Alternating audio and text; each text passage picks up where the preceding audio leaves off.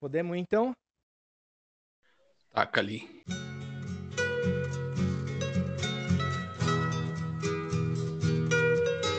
Então presta atenção nessa bosta aqui. Glória a Deus. Glória a Deus.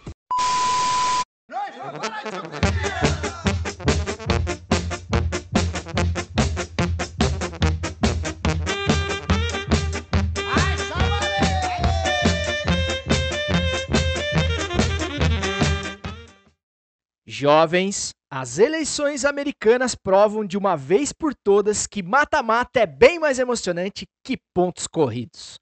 Começa agora o 41 primeiro episódio de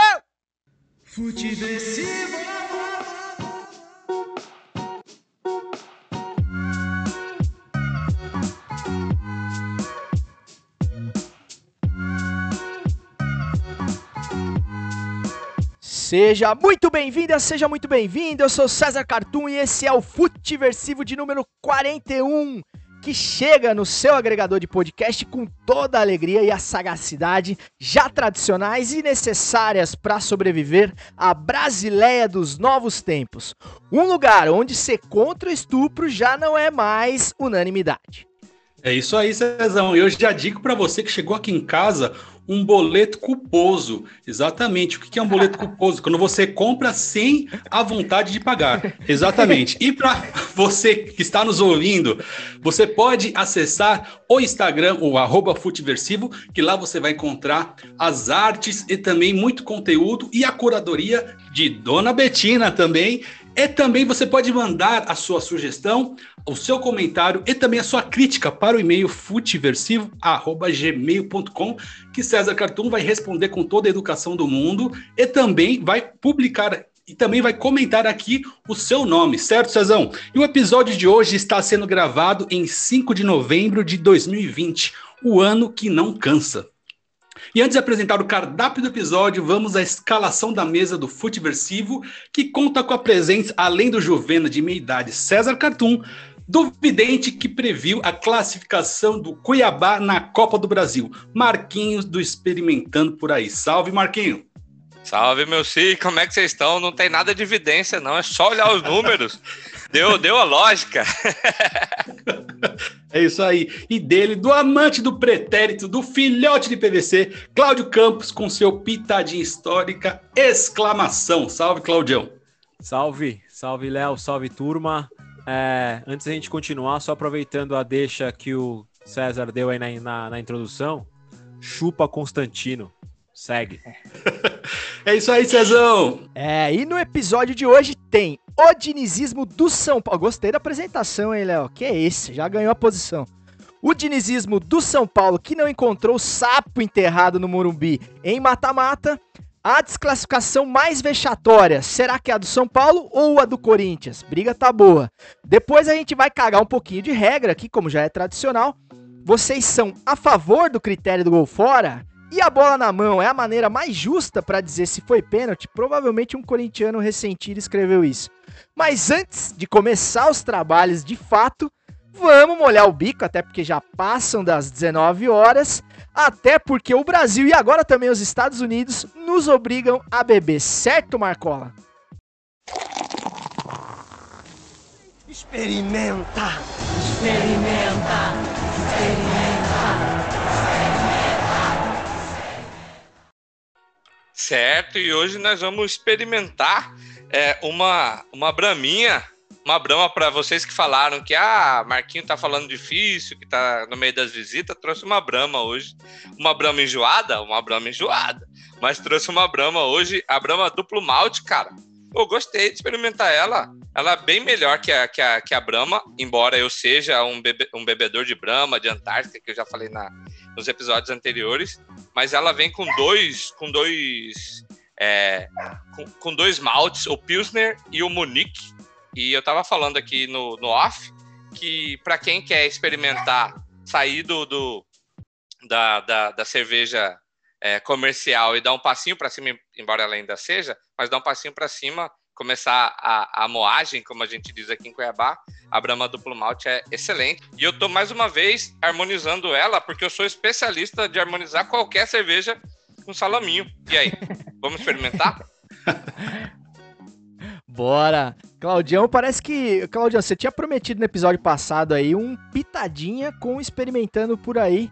O que, que você trouxe pra nós aí? Pois é, cara, eu fui, é, eu fui no mercado aqui perto de casa, mercado super simples, assim, e fiquei surpreso quando encontrei no mercado a Pepsi Blue Ribbon. Uau! Uma surpresa, ela veio pro Brasil.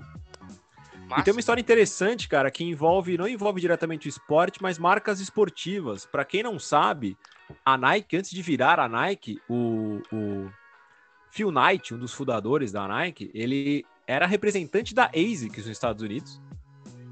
E diz ele, quer dizer, diz ele não, diz a lenda, ele nunca confirmou essa história, de que ao chegar para fazer a reunião com o senhor Onitsuka, que era um dos donos da ASICS, ele chega lá sem ter a empresa aberta, sem saber nem o nome da empresa, que ele seria uma representação da ASICS nos Estados Unidos.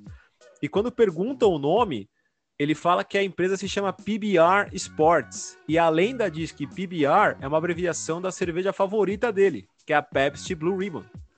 É americana, ele nunca confirmou, é uma lager americana, mas fica aí a historinha, essa curiosidade de que a lenda de que a inspiração do primeiro nome da empresa dele é inspirada na cerveja Pepsi Blue Ribbon.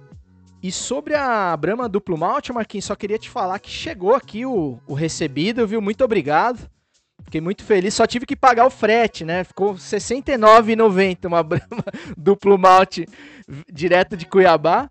Outra coisa que eu achei maceira demais foi essa tampinha aqui, ó. Não precisa girar nem nada, só puxar. Ah. Pra quem tá vendo, nos vendo com imagens, é, é só puxar aqui pra cima que já, já solta.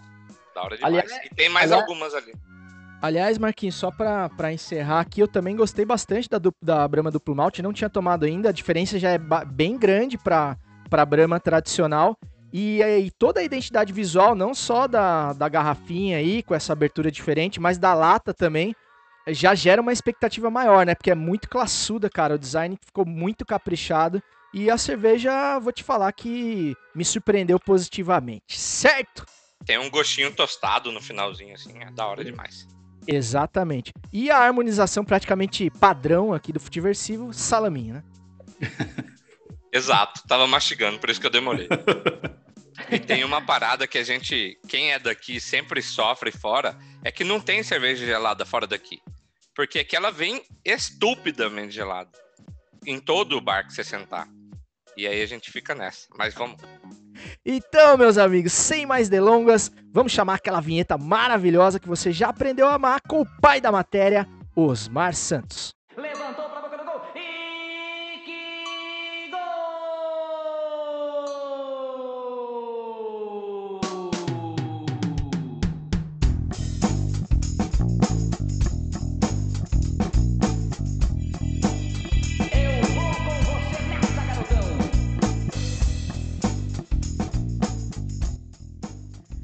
Sempre, sempre, sempre com as bênçãos do mestre Osmar Santos, o maior de todos. É, infelizmente a banca do Futiversivo não fez jus à introdução do Osmar Santos, porque, meus amigos, chegou a hora da cariação, da, da apuração dos, dos palpites dos jogos da semana passada e realmente o, o resultado foi desastroso. Prova que a mesa não manja nada de bola, é, ao contrário do que faz querer crer. É, Corinthians e Inter, 1x0 pro Corinthians, né? O Corinthians deu um susto na fiel torcida e venceu o líder do campeonato. É, César Cartum disse que ia ser 2x1 pro Inter.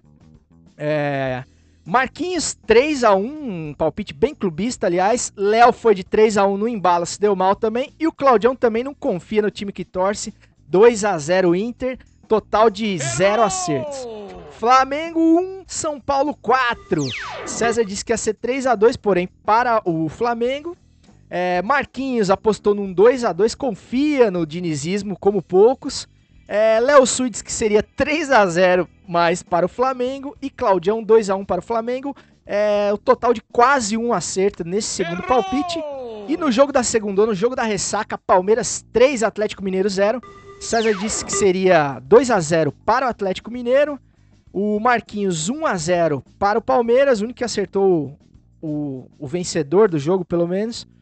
E o Claudião apostou em, no empate por 1 a 1 ou seja, palpites lamentáveis. E hoje, no final do programa, nós tentaremos nos redimir aí de palpites realmente é, desastrosos. Os senhores, senhores têm alguma coisa para falar em, em defesa ou vamos mudar de assunto? Ah, Isso tá difícil defender, né? Acho que é melhor seguir. Não tem muito o que falar nesse palpite. ah, tem uma coisa só. A gente seguiu os palpites do Sport TV também. Quem acompanhou durante a semana viu que o pessoal foi com um palpite bem parecido com o nosso. O que Sempre. deixa pior a nossa, a nossa Exato, atuação. que não é legal. Mas sempre com o agravante que eles são pagos, né, para dar palpite e a gente não, né? Então, pelo menos a gente tem o direito de errar, a gente não corre o risco de ser demitido. Bom, meus amigos, passados os palpites furados da rodada, vamos dar início aos trabalhos aqui, falando dele, do dinizismo que o Marquinhos tanto admira. Mas, Marquinhos, mais uma vez, o dinizismo de São Paulo não superou a zica do Morumbi em mata-matas. Em matas-mata, o sapo continua enterrado no Morumbi desde 2012, na época que o, que o Rogério Ceni ainda podia ficar sem camisa em público, ou seja, faz tempo. E eu queria saber o que, que você acha, cara, qual o motivo do São Paulo é, embaçar em casa, assim, cara. E aproveitando, só pra você já fazer um combo aí, porque eu sei que você tá louco pra meter o pau no meu Corinthians, qual desclassificação você considera aí a mais vexatória no meio de semana aí? A do Corinthians ou a do seu São Paulo? Cara, eu considero mais vexatória do Corinthians, mas não é por clubismo, não. É que eu acho que nesse segundo jogo, o São Paulo jogou pra ganhar. E jogou como nunca perdeu, como sempre, né? Mas, mas jogou melhor que, que, que vem jogando, vinha jogando ultimamente. Mas, cara, pra mim, pra acabar com essa zica, tem que marcar um jogo é, só do segundo tempo, só de 45 minutos, para acabar com a zica que aconteceu na, no, na- no título da, da Sul-Americana. Então, não adianta. Essa zica vai, vai continuar aí. E, ó, o dinizismo, eu não sou. é, já fui mais a favor, hoje não sou tanto. Mas eu achei ele corajoso nesse jogo, cara. Tirou todos os zagueiros. Nós não levamos gol quando não, não tínhamos zagueiros e levamos quando colocaram os outros dois. Só É. pra provar que nossa zaga tá precisando de um- recall. É, fa- falta de coragem nunca foi o problema do, do Fernando Diniz, né? Aliás, a, a ausência de noção em, algum, do perigo em alguns momentos é que acaba atrapalhando. E aí, Léo, o que, que você achou, mano? Realmente, eu acho que ah, a, a sorte ou de- da torcida abraçar o Diniz já tá acabando para ele, sabe? A galera já não tá com muita paciência. Se ele ganha, se passa ali e, e aí ele começa a engatar da, da forma de jogar, eu acho que poderia dar um suspiro. Mas, ra- rapaz, não, não tem mais como a gente ficar torcendo pelo Diniz, cara. Infelizmente, já não tem mais saco para ver o São Paulo desse jeito. Mas é, a gente já vem de tanto tempo nessa, nessa com o pé na lama que acaba sendo mais um, mais uma derrota, mais uma desclassificação e a gente não, não vê luz do fim no túnel. Então, eu acho que pro Diniz está ficando muito difícil pro torcedor ainda continuar apoiando, cara. E eu quero saber do Claudião, qual desclassificação foi mais vexatória, a do São Paulo ou a do Corinthians? Cara, um dos times que foi eliminado deu dois chutes na direção do gol por 90 minutos e esse time é o Corinthians. Então, claramente, a, a eliminação mais vexatória é do Corinthians, até porque ele também é eliminado por um time que disputa a segunda divisão do país em que ele está. Então, acho que isso já é, já é um fator importante. Sobre o São Paulo, eu acho que nem tanto ao céu, nem tanto ao inferno, porque o 4 a 1 foi sensacional, mas o jogo em si não diz muito, né? Não foi um jogo para 4 a 1 teve dois pênaltis perdidos e tal. É, teve o mérito do São Paulo se dedicar muito e entender a forma do Flamengo jogar. Acho que, isso é um mérito do Diniz. E o jogo da eliminação, ele é uma outra fatalidade, porque ele corrige o erro do primeiro tempo. O São Paulo talvez fez o segundo tempo melhor do que o jogo contra o Flamengo, até. Ele joga melhor, até ele se impõe mais. E toma um gol. É, aquele gol é um gol típico de eliminação de time brasileiro para time argentino em competição sul-americana. A bola perereca na área e ela cai magicamente no pé de um centroavante que está em posição duvidosa. É, isso acontece, puxar o histórico das eliminações de times brasileiros, você tem isso a rodo acontecendo. Não é uma jogada trabalhada, não é uma tabela, não é nada. É, é esse tipo de lance. E assim, eu escrevi no Twitter ontem, isso vale. Tinha repórter São Paulino, puto de ter que digitar um tweet elogiando o Diniz. Ele ficou aliviado quando ele teve que digitar e voltar a criticar. Então, é, é muito louco que, como num jogo no domingo, em que o placar foi mais do que o que ele fez, do que o time fez em campo, e num, num dia em que o time joga bem e ia trazer uma classificação histórica e heróica, o time é eliminado por um detalhe do fim do jogo. Que acho que reforça o porquê da gente ser tão apaixonado e tão maluco por esse esporte, né, cara? Ele é. Ele tem essa coisa do, do improvável ali. O Lanús tá sem jogar há sete meses. Né? O Lanús não tinha o Acosta meio-campo que jogou a partida de ontem. Ele não jogou a primeira partida e é um bom jogador. É... E aí acho que volta um pouquinho do que a gente já falou aqui, né? A gente às vezes não estuda muito os adversários. A gente falou do Cuiabá e volta a falar do Lanús. Lanús fez um bom campeonato argentino no ano anterior. E tem um time honesto, assim, cara. Fez um bom primeiro tempo aqui, assim, no, no primeiro jogo. Acho que. Mas, resumindo, cara, o Corinthians não pode ser eliminado por um time que disputa a segunda divisão com dois chutes na direção do gol. E eu acho que a grande diferença aí, né, cara, é que entre Corinthians e São Paulo, por exemplo, fazendo paralelo dos vexames aí, é que o São Paulo, diferente do Corinthians, ele tem volume de jogo, ele consegue agredir os adversários, acha os gols. Pô, São Paulo fez quatro gols, cara, numa partida não é pouca coisa, cara, sabe? É, mas realmente mostra um talento absurdo para tomar gol bobo no final do jogo, né, cara?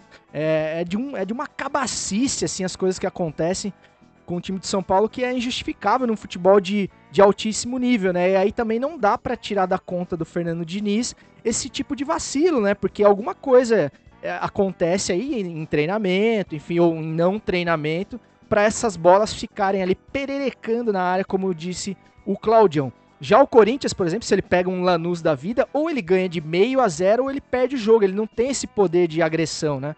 O Corinthians não tem opções, cara. O, o meio campo do Corinthians é um deserto, perdeu o Casares ali contundido, que era a única esperança ali de algum esboço de criatividade, e ficou refém de jogar por uma bola aí, como sempre. É, acabou fazendo o gol, mas tomou o gol num pênalti que a gente vai falar é, logo a seguir. Porque assim, tanto na eliminação do São Paulo, sem querer justificar aqui, quanto na do Corinthians, dois fatores relacionados à regra do jogo chamaram atenção. No caso do jogo de São Paulo, a regra do gol fora, né? O São Paulo fez a mesma diferença de gols é, do que o Lanús na, no, no, nos dois jogos, na ida e volta, e é, foi eliminado pela questão do gol fora por um gol de diferença, né? É, eu queria saber, Marquinhos, o que, que, vocês, o que, que você acha da, da regra do gol fora? É, se você acha que é uma regra justa, inclusive pelo fato de a gente ter diferentes competições onde um, uma competição tem, a outra não tem, né? Então, quer dizer, o gol literalmente acaba valendo mais numa competição do que na outra. Deve ser difícil lidar com isso para times que estão disputando as duas, por exemplo. E no caso do Corinthians, a gente teve um pênalti, cara, é, cometido ali pelo Lucas Piton, onde ele tá literalmente de costas para a jogada, correndo junto com o zagueiro.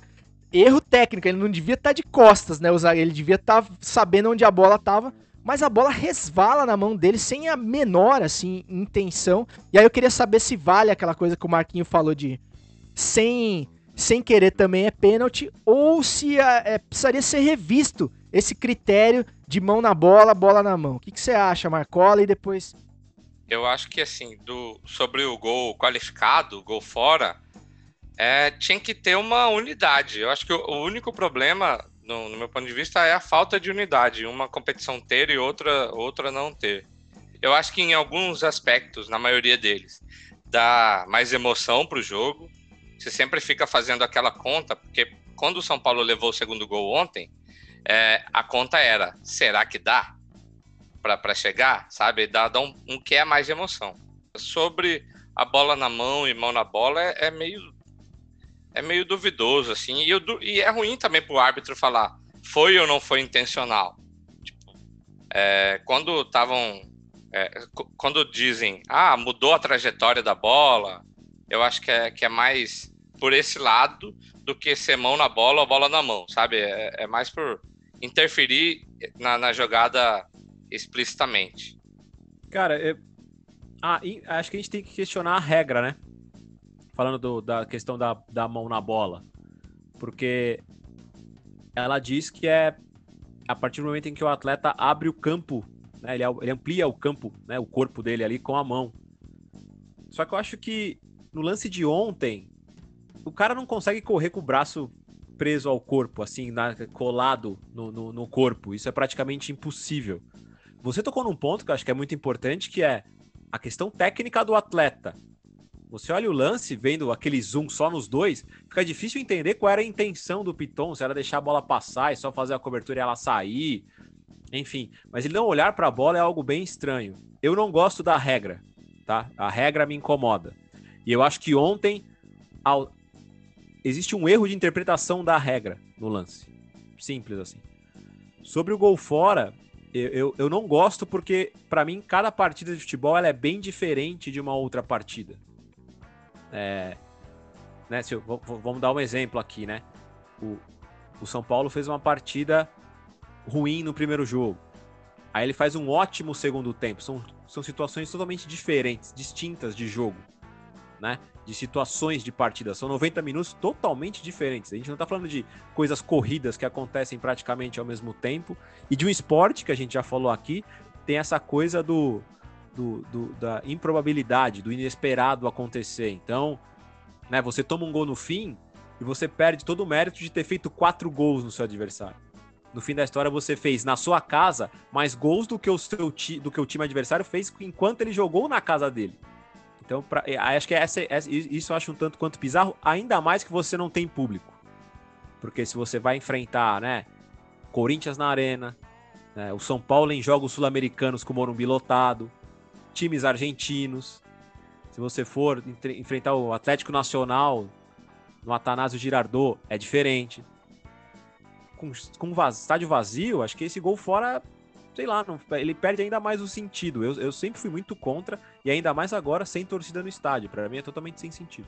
Posso mudar minha opinião? Pode seguir, É. César.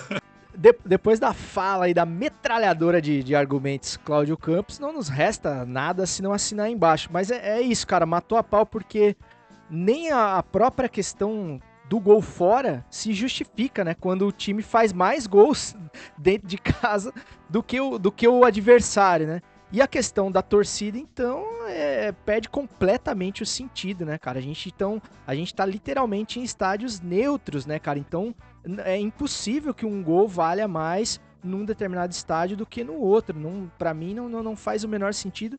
É, em algum momento eu já tive uma certa dúvida, porque tem aquela coisa, é, as pessoas que defendem o gol fora, né, dizem que ele aumenta demais a emoção, que a dinâmica do jogo fica diferente, porque, né, os times vão ter que, se o cara toma um gol, o time toma um gol, ele tem que ir pra cima e tal. Mas, cara, realmente não é justo. Não que o futebol precise ser justo, mas pelo menos a regra sim. E no caso do pênalti ali, é a mesma coisa, né? Você pode discutir é, a, a, a postura ali do zagueiro de correr de costas para a bola, né?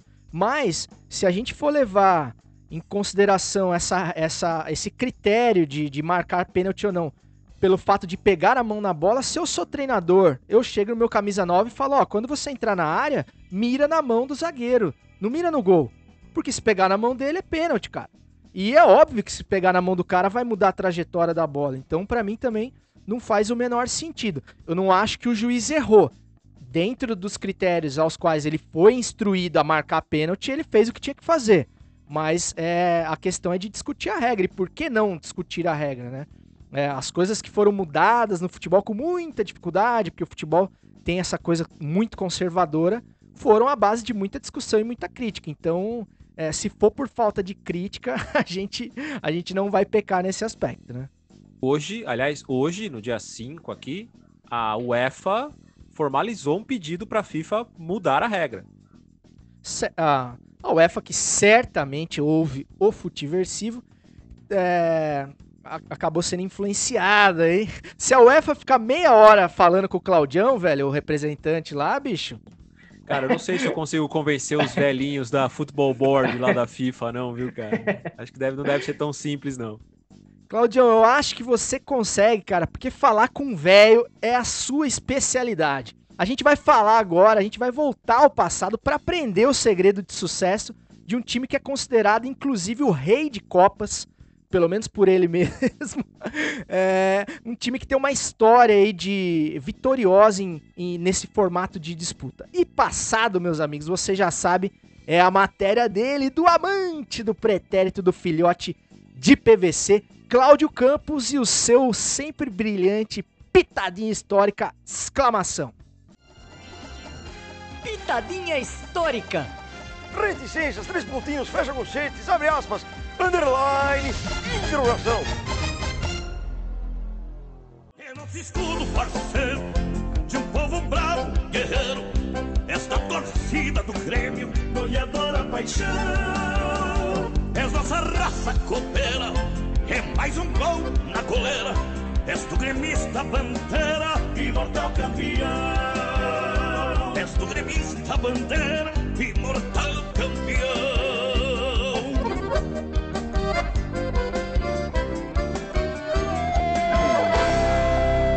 Bandeira gremista, meu manto sagrado. E aí, ao som de bandeira gremista do grupo Rodeio, eu venho aqui para fazer o meu momento Milton Neves, o momento Merchan, e promover o podcast do Pitadinha que acabou de sair, saiu essa semana, tá fresquinho, e é o terceiro episódio em que nós contamos as histórias dos clubes brasileiros campeões da Libertadores para falar do Grêmio.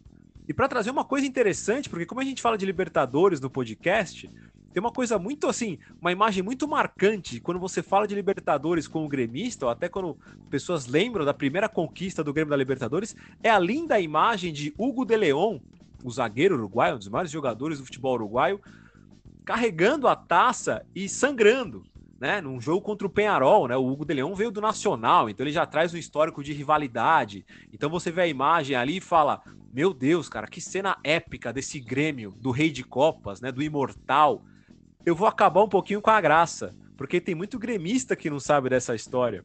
O motivo do sangramento do Hugo de Leon é que o gênio, antes de levantar a taça, ele coloca a taça na cabeça para se apoiar e tem um parafuso na parte de cima do troféu da Taça Libertadores que sangra a, ca- a cabeça do Hugo de Leon.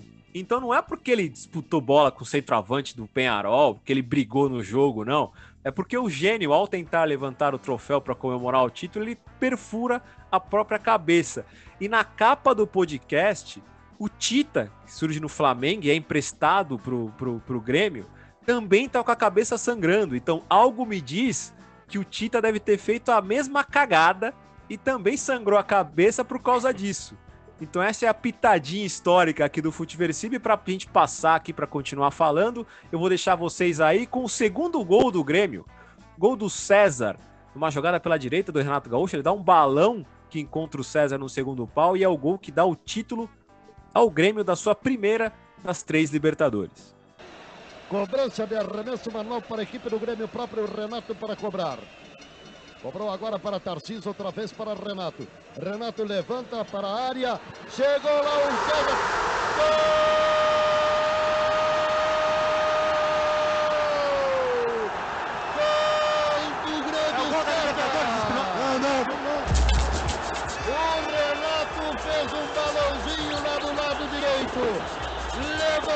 Para a área. O goleiro foi encoberto.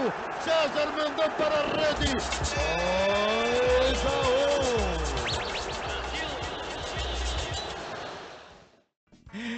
Ai, ai, o áudio do gol do, do gol do Grêmio foi um pouco manchado aí por, por, esse, por essa entregada que o Claudião deu aí na história do Hugo de Leon, cara. Quando eu ouvi isso do, isso do Claudião aqui. E assim, né, cara? Uma vez que você sabe, você vê a foto, nunca mais tem o mesmo encanto, né? Exato.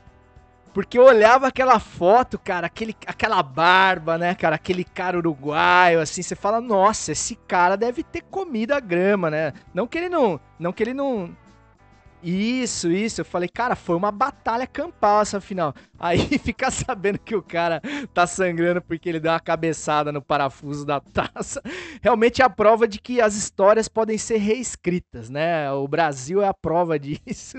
E mas não tira os méritos do Grêmio, né, cara? Do imortal de Porto Alegre, do meu grande brother Mauro Goulart, um zagueiro que joga de terno da minha pelada do Rebelados Futebol Clube, que morro de saudades e que ouviu, viu, Claudião, o, o, o Pitadinha Histórica e gostou demais, ficou apaixonado. E esse episódio, cara, eu, em especial, eu recomendo demais, independente de você ser gremista ou não. É, realmente é, uma, é um dossiê, assim, das trajetórias gloriosas do Grêmio na Libertadores e tem que respeitar, cara. É, queria saber aí se vocês têm algum apontamento para fazer sobre Grêmio. Eu só queria deixar aqui o meu, meu depoimento é, particular aqui, eu tenho uma lembrança muito legal desse Grêmio de 95, aí, do Grêmio do Felipão.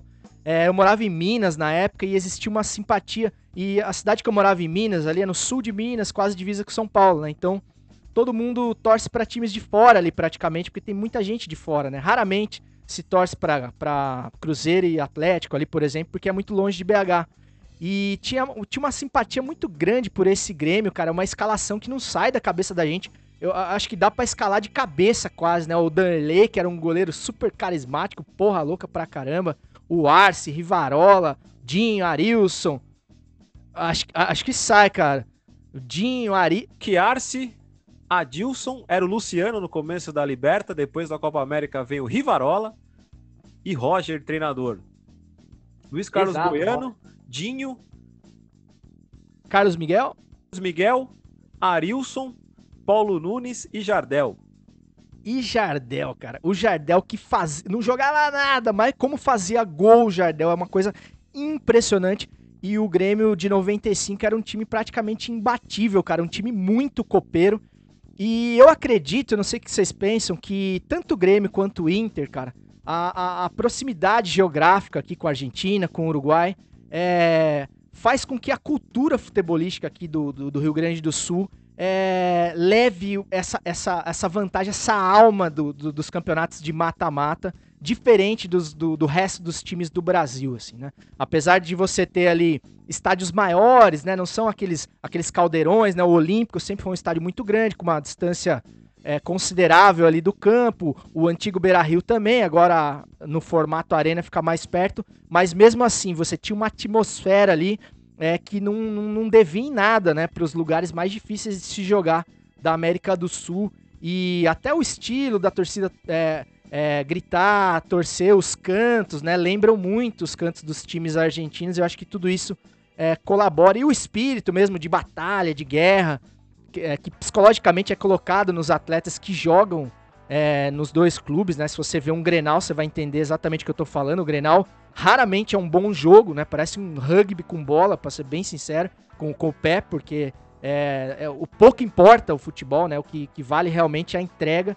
E se um cara quiser jogar. Aliás, eu não sei como é que o, que o Luan foi tão bem sucedido no Grêmio, cara. Para mim não, não faz o menor sentido o Luan ter sido eleito o melhor da América jogando pelo Grêmio, porque ele não tem nada a ver com, com o Grêmio, né? Mas enfim, Cara, aqui em Cuiabá tem os dois gremistas mais apaixonados que eu já, já vi, assim. O Fred, do, do que faz o podcast Bicuda, do Não Salvo, Não Ovo, e o, e o Lisandro. Os caras param tudo que eles estão fazendo para ver qualquer jogo do Grêmio. Então, os caras, mesmo aqui, eles são gaúchos, mas mesmo aqui, de longe, é, acompanham o Grêmio e é uma paixão que eu vejo por poucos times assim. Então é, é, é, da hora ver os caras torcendo. E quando você tava falando do Imortal, eu lembrei daquela narração que o Desimpedidos tinha no Gols da Zoeira, que era o Imortal que mais morre. Saudoso Gols da Zoeira. Pra falar do Grêmio, para falar do Grêmio, é, prime, primeiro jogo e a primeira final que eu assisti na vida foi é, Grêmio e Portuguesa no Morumbi. Foi a primeira vez que eu fui no estádio e nem era no São cara. Paulo e eu já fui numa final e a primeira final que eu fui da vida, cara. Então eu tava torcendo obviamente pela Portuguesa aqui em São Paulo, mas aqui, a, o título do Grêmio ali foi foi marcante. Então eu, eu tenho a, a sensação ainda do estádio como que é ver os caras ali conquistando ao vivo, cara. aquela portuguesa marcou época, né, cara? Todo mundo adorava aquele time também, né, cara? Eu era super fã do, do Rodrigo Fabre, cara. Achava ele um meia, assim, sensacional. Um cara que batia de longe. É, ele fez um gol de falta nesse. Sim, sim, pô, o cara batia falta, um cara elegante, cabeça erguida e tal, o tipo de, de jogador que eu curto ver. E o Grêmio tinha outros brasileiros, né, cara? Então, tipo assim, cara, deu, deu aquele título podia ser da portuguesa, mas realmente não deu, né, cara? Não deu pra, pra Lusa. É, Claudião, queres falar mais algo aí? Eu é, acho que se você tocou num ponto né, sobre a torcida, sobre a rivalidade entre Inter e Grêmio e sobre essa coisa da raça. E tem uma coisinha que é pouco citada, que é ele, o futebol gaúcho e até um pouco o futebol mineiro, eles chegam a ser excluídos durante um período, né? Quando você fala de futebol nacional, era muito Rio-São Paulo. Até se você pegar as convocações de seleção, né? Você começa a ter jogador do Sul e de Minas mais na seleção de 66, né? Você não tem esse, eh, atletas jogando jogando é, Copas do Mundo sendo do Grêmio, do Inter, do Atlético, do Cruzeiro. Então tem uma certa exclusão. Né? No, anos, no começo dos anos 70, quando você tem o Atlético Mineiro já ganhando o primeiro brasileirão de fato, a coisa começa a mudar um pouco. Né? Você vai dando espaço para esses times, mas eles ainda têm a sensação de exclusão. Quando você tem algum problema de arbitragem, sempre vem aquele comentário do pessoal do Sul, é o eixo Rio-São Paulo, né? É, de questão de apoio. Então, acho que quando se trata de confrontos, quando envolve os times daqui, você acho que você sempre sente esse gás a mais que o torcedor coloca no jogador e que é carregado para dentro de campo. Assim, acho que as, as, conquistas do Grêmio, principalmente as dos anos 90, acho que elas são muito marcadas por isso, que é quando o Grêmio realmente se coloca como uma força do futebol nacional, ele se impõe, botando medo e fala: ó, temos um time grande aqui que já ganhou tudo e é o Grêmio aqui de Porto Alegre. Eu acho que é, é, interessante esse momento, é praticamente uma virada de chave, que eu acho que o Inter consegue, mesmo com o tri brasileiro dos anos 70, o Inter consegue isso agora, com o Bida Libertadores. Ele não tinha essa, essa expansão assim nacional como tinha o Grêmio nos anos 90. Eles conquistam recentemente. E o Marquinhos comentou aí, cara, dos amigos dele que torcem pro Grêmio, e eu não sei, cara, se é se, se eu tiver errado, você me corrija, Marquinho se é uma questão também até do, do, Mato Grosso, né, cara? Porque eu não conheço o Mato Grosso, mas o Mato Grosso do Sul é, tem uma cultura muito próxima, né, do, do, do gaúcho, né, que é os caras ali que foram subindo do, do Rio Grande do Sul e tal. A história é o departamento do, do, do Claudião, não vou passar vergonha aqui. Mas enfim, até a coisa da cultura do churrasco e tal é muito parecida com a cultura é, do gaúcho, só que com calor de 95 graus, né? Então acho que talvez seja por isso também que haja essa simpatia aí pelos times do Sul aí no Mato Grosso. É, e sobre o que o Claudião falou aí desse... É, sempre, sempre existe um, um lance a mais para se colocar no DVD, né, do Internacional, enfim. Eu acho até que existe um certo exagero nessa nesse complexo de moro longe e tal, mas realmente, cara, os jogadores do Sul e de Minas também os caras só são convocados quando é uma unanimidade, quando não dá para não levar, assim, né? Eu acho que não é de todo, de todo errado a gente falar, a gente pensar assim. Isso é uma coisa interessante, né? É, só lembrando, né? O primeiro jogador do Grêmio a jogar uma Copa foi o Alcindo, a Copa de 66. Estranhamente, foi até uma convocação contraditória. E você deu um exemplo agora dessa. O cara tem que fazer duas vezes mais para aparecer. Acho que o Thiago, Thiago Galhardo é um exemplo, né? Será que o Thiago Galhardo no Corinthians já não teria tido uma chance nas eliminatórias? Ou como centroavante do São Paulo? Ou, né? Se bem que convocações estão bem estranhas, né? Eu vi o Paquetá sendo convocado recentemente. Então tá difícil de entender um pouquinho o critério. Mas enfim, quando o episódio, meus amigos, está ficando legal demais, bom astral demais, tem sempre um novo 7 a 1, um novo gol da Alemanha para nos lembrar que o 7 a 1 moral está enraizado no nosso ser e essa semana não foi diferente, com gosto ainda. Solta a resenha. É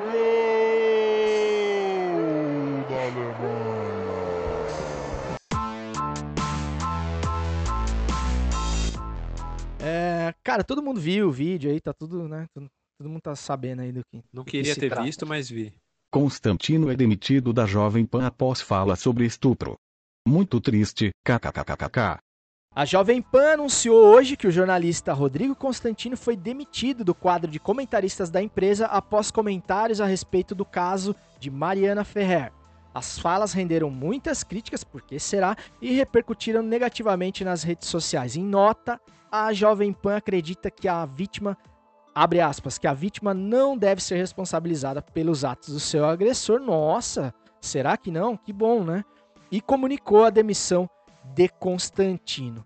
Jovens, muito já, já, já se foi já foi falado sobre o assunto, o assunto foi esmiuçado desde o do vazamento ali do vídeo da audiência, que realmente é, mostra cenas ali bizarras de constrangimento, de, de machismo, de desrespeito à figura humana. É, e depois o, a cereja do bolo foi essa declaração do Constantino, né? A gente pode falar muito é, sobre o caso, mas eu queria começar sabendo de vocês é, se vocês concordam que existe sempre essa frase, né? Essa coisa da abre aspas, minha frase foi tirada de contexto para para desculpar qualquer tipo de fala, por mais absurda que ela seja. Vocês acreditam que existe algum contexto em que essa fala do Constantino soaria razoável? Quando eu ouvi, é, eu primeiro ouvi a, o pronunciamento dele pós-demissão, não tinha visto o vídeo. Então ele falou que foi tirado de contexto. Aí eu fui ver o vídeo. Aí depois que, que eu vi isso, eu fui ver o vídeo na íntegra. Então é uma live que ele fez. Falei, cara, como é que pode ter tirado de contexto? Aí eu fui assistir o trecho. É, momentos antes, ele fala sobre o caso da, da influência, o caso lá do processo, da acusação. Ele diz que é, é contra o que o, o que o acusado fez, e depois ele discorre esse vídeo que viralizou. E no final, ele ainda fala novamente: Ah, mas eu sou contra o que, o que o, a atitude do rapaz. Cara, isso não é tirar de contexto. Apenas editaram ali, tiraram trechos que não, não, não complementavam em nada a fala dele. Então não tirou de contexto. Ele falou literalmente aquilo e, e não dá para é, ele vir a público e ainda falar que a patrulha está vindo é, acusar e, te, conseguiram tirar o emprego dele, é absurdo, não tem. Pode ter caso que tira de contexto, mas é muito difícil quando sai da sua boca, né? É muito difícil. E eu acho que o Constantino tava de hora extra ali já, né, cara? Porque já falou um caminhão de bosta já. No... Isso de jogar para cima da patrulha é se vitimizar, né? Oh meu Deus, tiraram tiraram a minha frase de contexto e agora vão cair matando em cima de mim. Tá errado, filho. Música, mas quando tá falando aquelas bosta, não dá. Cara, acho que, acho que é. Primeiro, eu não concordo com diversos pensamentos do Constantino, mas aí eu acho que, ok, se a Jovem Pan quer deixar o cara dando a opinião dele e que eu só não, só não concordo, só que, por exemplo, conheço pessoas que concordam com ele sobre opiniões sobre economia, sociedade, ok, acho que ok tem o direito de fala como todos nós. Nesse assunto, é, assim, sendo bem claro, assim, eu só não queria estar do lado, porque eu não imagino qual seria a minha reação, sabe? É, a gente falou na semana passada sobre, a, sobre, a, sobre a, o René Simões, né? Tipo, o cara fala e fica um monte de, de, de homem em silêncio, ninguém reage, ninguém acha aquilo um absurdo. E querendo ou não, a Jovem Pan também tem um pouco disso, né? Porque precisa o pessoal ir reclamar, a famosa, né? Vou lá xingar no Twitter para você ver a comoção. Porque enquanto tá só o cara falando ali, ia passar batido, né? Então acho que pelo menos uma coisa tem funcionado, assim. O que muita gente chama de mimimi, e muitos dos que chamam são até pessoas que pensam como Constantino, é uma reação do público a esses absurdos, sabe? Então o que muita gente acha que é mimimi é uma reação a esses absurdos, e não tem mais espaço para isso, cara. Sabe? É, existe uma coisa que é direito de expressão, e repito, pensamento sobre economia, sobre sociedade, ok, ele pode ir lá, na minha opinião, ele caga pela boca, mas beleza, tem gente que acha legal, bate palma. Esse tema não tem dois caminhos, esse tema tem um caminho só. O que é mais triste é, fuça com um pouquinho mais de cuidado. Tem gente que concorda, tem homem que concorda, tem pai de família que concorda, tem cara que namora que concorda. Oh. É, é, hoje surgiu uma hashtag que ele criou e apoiada por, por disparo de bots, de fake news, né? Sistema de fake news para defendê-lo, que é uma estratégia de, de, de que partidos políticos que ele apoia, que ele gosta, faz bastante, por coincidência. É, sabe? Então já seguiu por um caminho muito nojento. Fico feliz que as outras duas emissoras onde ele tinha parceria, acho que ele tinha com a Record e com a, com a Guaíba também, mandaram ele embora hoje, no fim do dia. E é isso, cara. Esse pessoal não pode mais ter espaço de fala. Não pode mais ter espaço de fala. É, é, chegou num nível que não dá mais, cara. Pô, a gente falou sobre questão racial que 2020 já, cara. Sabe? É, a gente tá vivendo um ano cheio de extremos e tal, e sobre esse assunto é ponto final, cara. Não, tá, o, o, caso é tão bizarro, né, cara? Não dá nem vontade de falar direito sobre o caso, sobre o vídeo, advogado, uma coisa tão maluca. Aí vem um cara que tem um poder de fala, tem espaço numa rádio que é gigantesca, concordando com o que ela fala ou não. É gigante é muita irresponsabilidade, cara. E não é tirar do contexto, não é. Ah, não quis causar nada. É maldade, não tem mais. É... O cara faz isso sabendo que vai ter gente que vai lá, talvez escondido. Oh, parabéns, é isso mesmo que eu penso. Mulher é tudo vagabunda, feminista, não gosto. Ele sabe que ele, que ele tá atingindo o público que apoia. Tem, enquanto tem gente. A gente. Uhum. É, vou até usar uma expressão do, do, do, do filme The Social Dilemma do Netflix, que é para você ser manipulado é muito mais fácil quando você está num ambiente amigável. E às vezes é bom você te sair e ir lá para dentro para ver o quão nojento é o outro lado da bolha. Que é esse caso. A gente está aqui crucificando, mas esse cara hoje está numa bolha dele onde ele é rei. A gente estava achando que a eleição americana ia ser um, uma varrida e até agora eu tô com medo do cara ganhar a eleição. Porque a gente vive numa bolha achando que tá tudo certo. Que não tem mais esses absurdos. E tem. Esse cara do outro lado, no, no mundo inverso do futeversivo, ele tá sendo aplaudido. E é isso que me preocupa. É, então, se eu, se eu puder ter a ousadia de discordar de Cláudio Campos nesse sentido, é, é, isso. Eu acho que o pior, cara, eu queria muito acreditar no que você falou, de que não tem mais espaço para esse tipo de cara. Mas o pior é que tem, cara. Tem espaço pra caramba. Eu, não, eu tenho certeza que esse cara vai ser real, realocado aí é, em breve em outro veículo, porque realmente a patota dele, a, a, a militância dele tá ali é, transformando o cara num verdadeiro mártir hoje, né? Num herói, né? Então, é, e, e, e, o que me chama atenção também, cara, é essa questão da opinião, né? Porque quando um cara fala um tipo de absurdo desse, esse tipo de, de declaração abjeta, que eu acho que é gastar a internet à toa, a gente entrar no mérito de se tá errado, se não, não tem nem discussão. Mas assim, por que que, é, qual que é o limite, né, vamos falar assim, não o limite do humor, mas qual que é o limite da opinião, né?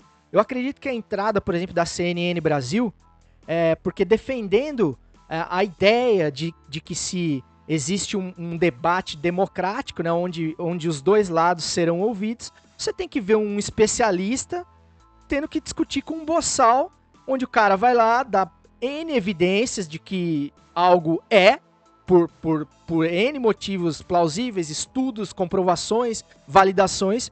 E aí o outro idiota fala: não, a minha opinião é de que não. E, cara, e, e a gente tem que ouvir em nome do direito que todo mundo tem da opinião. E sobre a Jovem Pan ainda, cara, é, agora é uma pergunta que não é irônica, não, cara, é de verdade, assim. É, a Jovem Pan sempre teve esse viés reacionário, ultraconservador, ou vocês acham que a Jovem Pan tá só surfando a onda bolsonarista aí? Mas assim, mas tá surfando, né, velho? Tá assim, tá remando com gosto e rabiando todo mundo. Pra quem é do surf vai entender a expressão. Porque, cara, não tem limite, cara, não tem limite. A, a gente achava que o Caio Coppola seria, assim, o, o supra-sumo da imbecilidade. E realmente os caras conseguem superar isso, né? Cara, é, ah, então, eu, eu sou do tempo em que a equipe de esportes da Jovem Pan era uma das melhores do Brasil, que era Milton Neves, Vanderlei Nogueira, Luiz Carlos Quartarolo, Flávio Prado. Só que eu era uma criança. Aí quando eu cresço, eu descubro um pouco mais o pensamento político e social desses caras. Porque na época eu só estava interessado em entender o que se falava de esporte. E aí, quando você puxa um pouquinho, né, aquela coisa bizarra que o Flávio Prado falava, não leve seu filho ao estádio nos anos 90, ou o pensamento político e, e até de sociedade do Milton Neves, que ele tá bem soltinho também nas redes sociais ultimamente, ah, mostram que Baita talvez um a, reaço, é, né? Que talvez a rádio na época sempre fosse isso, mas como eu era ali um garoto que não tinha muita informação e só queria saber de esporte, pra mim tava tudo ok. Eu acho que os caras acharam um nicho, cara. A gente tem que pensar também que esses caras estão atrás de patrocinadores, é, que se você se remar muito contra a maré, você pode perder esses patrocinadores, porque esses caras também apoiam o governo. é, né? É, e diferente de nós aqui, né, cara, que a gente. Vou dar um exemplo louco aqui. A gente tá falando bem da Brahma aqui, mas se a Brahma, da cerveja da Brahma, mas se na semana que vem tiver um caso de assédio sexual lá dentro da empresa, a gente vai falar aqui, sabe? É, e, e- e dificilmente a, a Jovem Pan vai seguir essa linha de raciocínio com os patrocinadores dela. Então acho que tem isso. É, é, será que se você tirar e trazer um cara para dar um ponto de vista um pouco diferente sobre oposição, o patrocinador não vai bater na porta da Jovem Pan e falar assim: ô, ô, ô, não, não é o que eu esperava, hein? O programa, quando eu comecei a patrocinar, tava de um jeito aí, começou a mudar um pouquinho o caminho, isso não está me agradando. Isso acontece em todas, cara. É, é, vamos, né? Sejamos justos também, isso acontece em todas, são, são, são raros. Ainda mais esses programas mais famosos. A questão é que o extremismo tá dando voz para essa galera, como a gente já falou. E aí ficou mais visível. É, o Pânico era um programa só de humor, que nem falava muito disso. Hoje é a mesma coisa. É a mesma coisa. É, eu lembro que na, eleição de 2018, é, acho que foi no programa Pânico mesmo, teve uma, uma, é, um comunicado vindo pelo Tutinha de que a, a partir daquele momento a Jovem Pan inteira, e, através do Pânico, né, e- iria se posicionar a favor do governo e ali começou o viés e, a contratar gente e, e ali fincou a bandeira. Quando- como o Claudio falou dos patrocinadores, ali também mudou muito é, os patrocinadores de toda a rádio, e, e ali ele assumiu uma posição e achou o nicho, e que quanto mais bate, mais cresce, né? Então acredito que, que, é, que é isso que eles vão querer para daqui para frente. Mas o que me chama atenção nesse tipo de aposta, é, o Léo, tão, tão radical, é que, cara, a política, assim como o futebol, ela é cíclica, né, cara? Se, por exemplo, o atual governo pede a eleição em 2022, como eu, pessoalmente, César Cartoon, é, rezo diariamente para que aconteça, e se o Bolsonaro pede a próxima eleição, sabe? Será que a rádio vai ter que voltar atrás nesses posicionamentos tão radicais? Ou ela vai de fato se colocar como uma rádio de oposição, né? É, e se os patrocinadores quiserem fazer o jogo, o jogo da, é, da situação, é, será que a Jovem Pan vai migrar de uma hora para outra, né, cara? Será que não existe o mínimo de, de linha editorial, de personalidade no veículo? Então, é, fica essa, esse tipo de pergunta pra, pra gente também. É, eu acho que não tem nada de acaso aí, não. É tudo estudado, saca? É, a política é cíclica, mas é uma- um ciclo um pouquinho mais longo do que um, um mandato, né? É, Vira essa boca pra lá. não, não é o que eu quero. Por mim, ele saía hoje. Mas, mas a gente viu que, que, que, que as coisas demoram a fazer esse ciclo de para sair de dentro do, do, do, do mundo que tá. E eles estão fazendo. Eu tenho certeza que não é. Ah, eu gosto dele e eu vou apoiar. Não. Eu gosto dele, a tendência é essa, eu vou por esse caminho. Bom, meus amigos, pra, a gente podia ficar uma semana falando desse tema. É, tem toda a história dos- do, do posicionamento nas redes sociais dos clubes é, sobre o caso. E os que não se posicionaram, até pelo rabo preso, caso do seu Santos e do seu Bragantino. Mas enfim, a gente vai deixar para uma próxima, pra uma próxima vez. Mas o Quem Indica de hoje, com a curadoria do Havaiano da Moca Léo Sui, não vai fugir muito do tema, apesar de se tratar de um conteúdo de humor. Certo? Quem indica?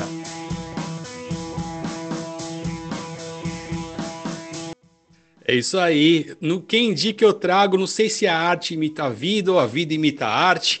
Eu venho trazer para vocês aqui um filme que está no Amazon Prime, que é o Borat 2. Então é a volta do repórter do Cazaquistão vivido por Sacha Boran, que demorou mais de 15 anos para acontecer. E como esperado, misturou o humor, humor anárquico do personagem com situações do mundo real. Com atitudes ofensivas e declarações que beiram o machismo, a homofobia, o ódio contra os judeus e até mesmo apologia à pedofilia e ao incesto, se destaca por expor Fato que muitas vezes os preconceitos, por mais terríveis que seja, se você é ouvinte do Futiversivo, você já está acostumado com uma dose ácida que é aceitável. Então, esse episódio, esse filme, vai, vai, você vai degustar com muita tranquilidade. Então, se vocês não viram, eu aconselho vocês assistirem, porque é, é um humor, mas como até conversando com o César antes, parece que ele foi filmado semana passada de toda a abordagem que ele traz, é, dos pontos, a forma que ele aborda e também o, o que ele deixa aí de, de rastro para frente do que pode acontecer. Então, esse, esse filme é um documentário, na verdade, um documentário fake, né? Ele é gravado como um, um documentário mais de humor e ele coloca à luz alguns pontos ali, como, como pedofilia, como machismo, é, com o holocausto. Ele coloca é, a pitada do humor, mas com uma acidez que faz a gente pensar, a gente questionar e principalmente com a realidade. Porque o que ele aborda ali no filme, cara, é uma, é uma caricatura muito bem feita do que está acontecendo no mundo real. Cara, exatamente. É, ô Léo, eu tava, cara, assisti hoje o resto do filme, tinha começado, é um filme longo até, né? E realmente, cara, eu, eu fiquei chocado, assim, eu gosto de, de, humor mais ácido, assim, né? Acho que fica claro na, no meu jeito de ser e tudo mais. Mas realmente, cara, não é um filme para qualquer um, não, cara. Ele é bem chocante, ele é bem explícito, assim. É, mas é muito inteligente, né, cara? É muito inteligente e realmente ele conseguiu ser contemporâneo num nível, cara, que parece uma live. É impressionante, assim. Os caras. A gente sabe que existe um tempo maior, né, de, de curadoria, ele até finalizar um, um longa-metragem e tudo mais. Mas os caras conseguiram colocar Covid-19, negacionismo, eleições americanas. Então, realmente, parece que foi gravado ontem o negócio. Assim, eu fiquei impressionado de ver. É, e a abordagem do Borat, né, cara? Porque é, quem assistiu o primeiro filme é aquela coisa que a gente tava falando é, num, num, outro episódio sobre o, o Cobra Kai, né? Que é uma série dos anos 80 que foi catapultada, jogada em 2020, né? Um filme de uma coragem também absurda, assim, né? Porque o jeito que eles abordam os temas, é claro, com muita ironia, com muito sarcasmo, com, com tudo muito, né? É tudo, é tudo muito pesado no filme, assim. É, mas realmente não é, não é um entendimento tão fácil. Ele pode, ele pode ofender, sobretudo, as famílias de bem, assim, né? Como a gente estava falando do Constantino agora há pouco, uma das cenas, né? Uma, uma parte do roteiro é, onde que aparece a filha do, do Borat no, no filme e como a, a, presença da mulher está muito forte né, na, na, década que estamos vivendo agora, é, ela acaba se tornando uma protagonista também. E no filme é, existe um manual de como cuidar de uma filha muito próxima de um pet. Então a menina dorme dentro de uma jaula. Então é, é nesse nível. Nesse manual, cara, você assistindo o filme hoje, você pode ter certeza que Constantino deve, deve ter um, um manual desse dentro da gaveta dele. Não é possível. Se bobear, a filha dele deve dormir dentro de uma jaula, né? Eu não, eu não duvido nada. Mas o tempo, como diz Léo Sui, urge. E hoje ele tá urgindo mais uma vez. Isso é um bom sinal, sinal que a resenha tá rolando e que cada vez mais a gente tem vontade de pedir mais uma saideira. Lembrando para você é, de seguir o arroba Futiversivo, Futiversivo no Instagram, com conteúdos diários e extensões, pílulas, shots do podcast e os conteúdos dos integrantes do Futiversivo, arroba Cachorro de Feira, arroba, arroba Pitadinha Underline Histórica e o arroba Experimentando por aí, porque realmente o time do Futiversivo veio para ganhar tudo esse ano. Então, meus amigos, antes de declarar inaugurado o final de semana, eu só queria colher aqui os palpites dos senhores para o principal jogo da rodada, é, no nosso humilde entender, que é Atlético Mineiro e Flamengo. É, eu espero que os senhores caprichem um pouquinho mais, porque realmente semana passada nós fizemos feio aqui. Cláudio? Bom, vamos lá. Cara, eu, eu e eu acho que o Flamengo, mesmo claudicante, não sendo o que se esperava, acho que ele vence esse jogo. Aliás, eu acho que é, é o momento em que o Flamengo começa a sua caminhada por bicampeonato. Eu vou de 3 a 1 Flamengo, naqueles jogos malucos, assim, com os dois times atacando. É, é outro jogo bom pra gente falar aqui semana que vem. Eu acho que o Atlético ganha do Flamengo para dar uma segurada justamente nesse pensamento da galera do Flamengo que acha que vai ter arrancada agora. Que eu já ouvi vários, Claudião, falando exatamente essa mesma coisa. Agora que é arrancada pro título. 2 a 0 2 a 0 Atlético, mais com, com vontade do que com razão. Cara, pro campeonato será ótimo se isso acontecer. Ah, eu acredito na, na arrancada do, do Flamengo, sim, viu, Marquinho? Eu vou no 2 a 0 pro Flamengo. Acredito que agora vai acertar aí. É, eu também gostaria muito que o Atlético vencesse até pra, pra dinâmica aí do campeonato, pro final do filme ficar mais imprevisível.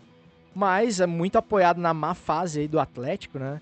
É, não, não sei, eu acho que o Flamengo ele ainda oscila muito se comparado ao time de 2019, mas eu acho que ele vem numa, numa toada. Se o Pedro, então, continuar na fase que tá, realmente vai ser difícil o Flamengo não ganhar, mesmo fora de casa. Então eu vou de 2 a 1 para o, para o Clube de Regatas Flamengo. Certão, palpites anotados. Os senhores, como a gente bem sabe, serão devidamente cobrados pelos resultados é, na semana que vem. No próximo episódio do Futiversivo, tô feliz demais que a gente conseguiu já gravar o terceiro episódio, rapaziada, juntos aqui. Queria agradecer vocês publicamente aqui pela disponibilidade, pelo interesse, por fazer esse corre junto comigo aí do Futiversivo. E eu tenho certeza que quem tá ouvindo, raro ouvinte do Futiversivo, que vem deixando de ser tão raro assim, é, tá gostando demais, porque a gente tá se empenhando para fazer um negócio muito legal aqui. Eu acho que a gente tá humildemente conseguindo. Então, meus amigos, só me resta declarar inaugurado mais um final de semana, desejando que você não seja abusado sexualmente sem querer por um cidadão de bem desavisado. Até semana que vem, tamo junto, mas ainda sem aglomerar, na medida do possível, e segue o jogo! Que eu recebo agora? Com a missão de cultivar raízes. Se dessa pampa que me fala a história, não me deixaram nem sequer matizes. Passam as mãos da minha geração. Heranças feitas de fortunas rotas, campos desertos que não geram pão, onde a ganância anda de rédeas soltas. Se for preciso, eu volto a ser caudilho por essa pampa que ficou pra trás, porque eu não quero deixar pro meu filho a pampa pobre que herdei de meu pai. Que pampa é essa que eu recebo agora? Com a missão de cultivar